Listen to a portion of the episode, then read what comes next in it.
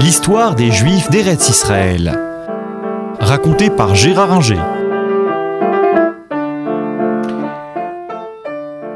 Je vous ai dit la semaine dernière qu'un phénomène nouveau apparaissait en Eretz Israël avec ce qu'on appelle le sabbatianisme qui tire son nom de Tzabatai Isvi, qui est un des faux messies euh, que l'histoire d'Israël a connu et c'est sans doute le plus important. Euh, est né en 1626 euh, à Smyrne, euh, l'Izmir d'aujourd'hui, en Turquie. Euh, et très jeune, euh, il manifeste des tendances mystiques et il pense, il fait savoir autour de lui qu'il est le Messie. Euh, au début, euh, le moins qu'on puisse dire, c'est que ça ne convainc personne. Euh, il se fait euh, excommunier euh, par différents rabbins. Euh, le RM est donc prononcé contre lui.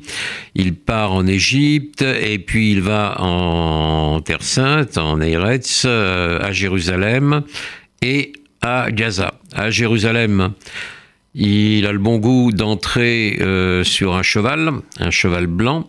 On ne sait trop pourquoi le pacha local l'autorise à monter à cheval, dans la mesure où euh, les juifs étaient interdits de chevaux, ils n'avaient droit qu'à des ânes.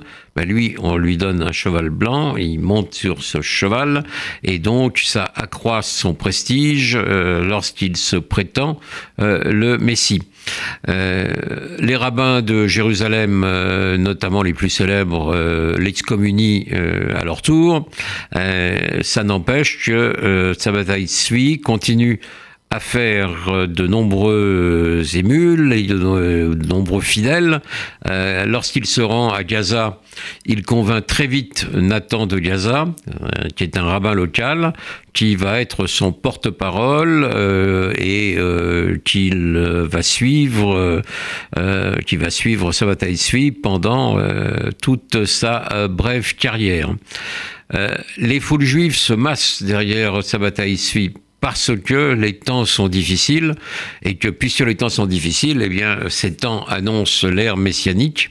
Je vous ai dit la dernière fois ce qui se passait en Pologne avec les massacres provoqués par Bogdan Chmelnytsky qui changent radicalement la vie des Juifs en Pologne, qui jusque-là était plutôt une vie euh, heureuse et qui devient euh, un cauchemar, puisque les Cosaques, avec l'appui souvent des paysans polonais, massacrent euh, les Juifs euh, à qui mieux mieux.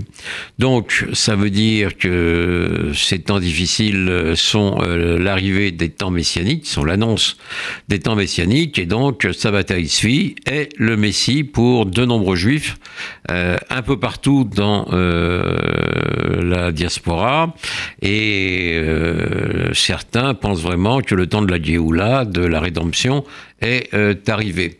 Donc, euh, on voit des gens qui sont prêts à faire leur valise et qui font leur valise et leur, euh, baluchon pour venir euh, s'installer en Eretz.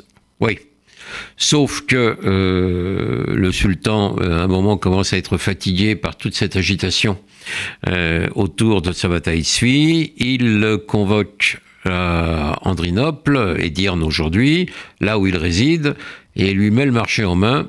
Soit il se convertit à l'islam, soit euh, il est condamné à mort.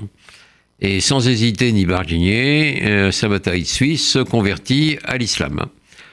Pour la plupart des juifs, c'est naturellement une cruelle déception, mais il y en a toujours pour dire, euh, bien, euh, c'est le Messie, il est caché, et il continue à être réellement le Messie.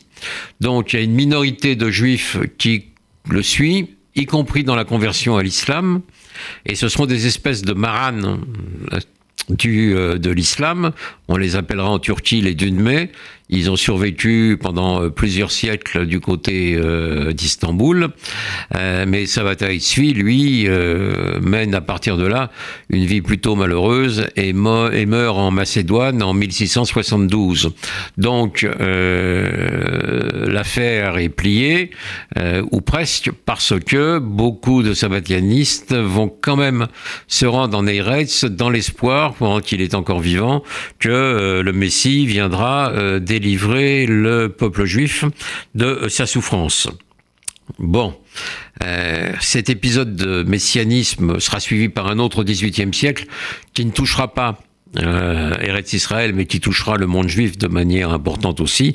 Ça sera euh, un autre faux messie qui sera Jacob Frank, qui sévira en Pologne. Les temps sont donc troublés et ça explique le succès de ces faux euh, messianismes. Et on voit arriver en 1700, année charnière nécessairement entre le XVIIe et le XVIIIe siècle, un millier euh, de euh, juifs euh, qui viennent euh, en Eretz parce qu'ils considèrent que le Messie est là, où il va arriver, et c'est l'alia la plus importante. Cela ouvre un XVIIIe siècle qui va pas être très facile pour les juifs.